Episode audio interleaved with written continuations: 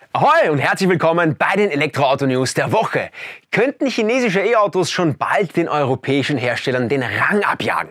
Wie viele europäische Hersteller sind noch unter den Top 10 der meistverkauften Autos in Europa und welche günstigen China-Elektroautos kommen nun schlagkräftig zu uns? Außerdem in unserem Newsflash, Saudi-Arabien baut Elektroauto, BMW i7 wird nach ersten Tests als bestes Auto der Welt betitelt, MG bringt den Cyberstar ab 2024, Mercedes beendet Verbrennungsmotoren. In den Städten könnten wir schon bald an Ladebordsteinen laden und BMW i5 Elektro-Erlkönig. Schön, dass ihr wieder mit dabei seid, hier beim Instadriver. Die InstaDrive Black November Energiesparwochen. Viele E-Autos sofort verfügbar zu günstigsten Preisen und 55% weniger Ladekosten. Hol dir jetzt dein Angebot, den Link gibt's oben in der Infobox. Zusätzlich kann jeder Elektroautofahrer in Deutschland die THG-Quote über InstaDrive anfordern. Ihr zahlt keine Provision und bekommt 100% der Quote. Im Jahr 2022 werden in Europa voraussichtlich 66.000 in etwa 66.000 Elektroautos aus China nach Europa kommen. Im Jahr 2025 rechnet man aber bereits mit 800.000, wovon aber 330.000 von europäischen Herstellern stammen sollen, die aber in China produzieren lassen. Die Herausforderung für heimische Hersteller, die ist klar. Die setzen eher auf teure Elektromodelle, da sie sowieso Lieferprobleme haben und teure Elektroautos mit besseren Margen verkauft werden können, was bedeutet, dass für denselben Gewinn nicht so viele Elektroautos verkauft werden müssen wie bei günstigeren Modellen. China geht einen anderen Weg und setzt primär auf preisgünstige Elektroautos, die natürlich auch eine breite Kundenschicht ansprechen. Dies könnte in Zukunft dazu führen, dass chinesische Hersteller den europäischen Autohersteller den Rang unter den meistverkauften Autos in Europa abjagen. Zumindest fürchten das viele oder denken einige daran. Derzeit führt ja VW mit 1,2 Millionen verkauften Autos in Europa die Spitze an. Derzeit scheint der europäische Markt also noch fest in den Händen auch europäischer Hersteller, denn unter den Top 10, also die Top 10 der meistverkauften Autos in Europa, sind ganze sieben Hersteller aus Europa.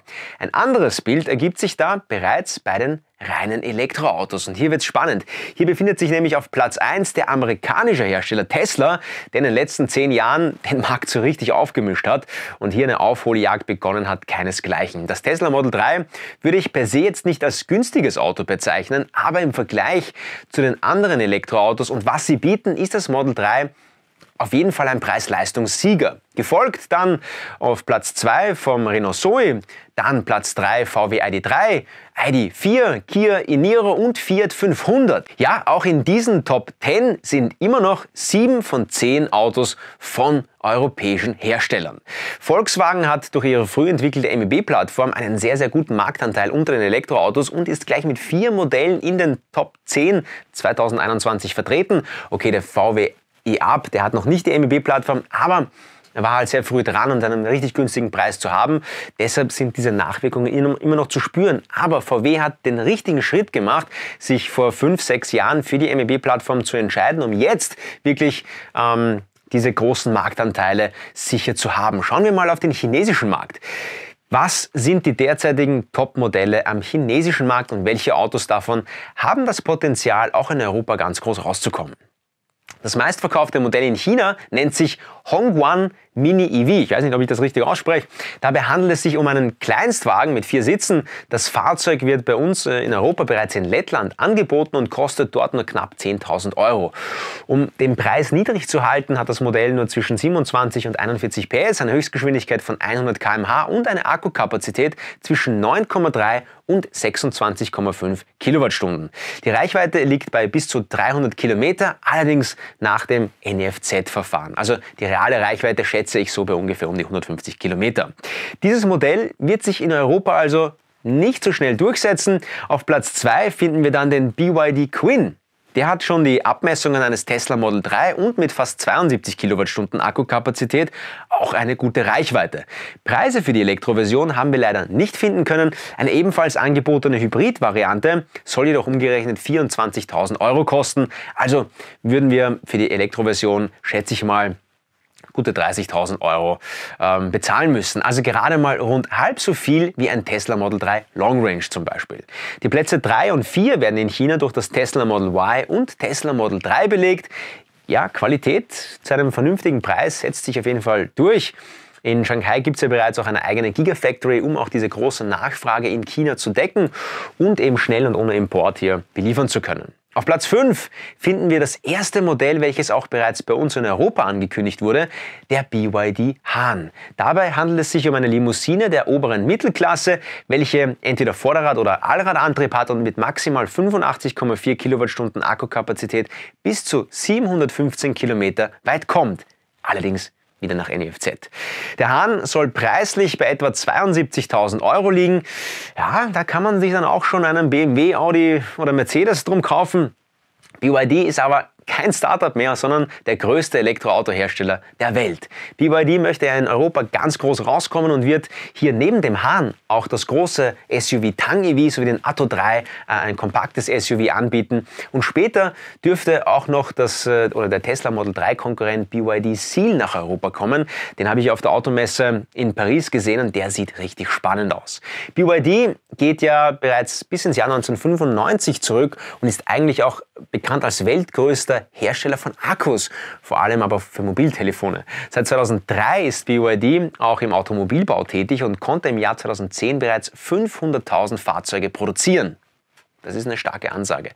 In Europa wird BYD wohl den größten Erfolg mit dem Atto 3 haben, schätzen wir mal, und ist, äh, der ist ja mit preislich ca. 40.000 Euro eher weiter unten angesiedelt. Den Atto 3, den haben wir auch schon am Pariser Autosalon gesehen. Das Video dazu, das verlinke ich euch hier oben. Da zeige ich euch das Auto einmal von rundherum und bespreche so mal die etwaigen Nachteile. Ich finde ja etwas nachteilig bei diesem Modell ist oft die im Vergleich zu europäischen Herstellern sehr niedrige Ladeleistung. Beim Schnellladen, ja, dieses Thema scheint wohl für die Chinesen nicht ganz so wichtig zu sein wie für uns Europäer.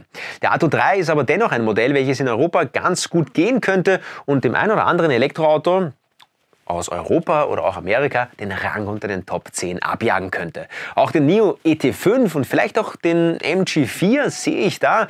NIO kommt ja mit neuen Ladelösungen, neuen Akkus, neuen Ideen und schönen Autos auf den Markt. Der ET5 sieht super aus, der ET7 startet ja nun bereits jetzt.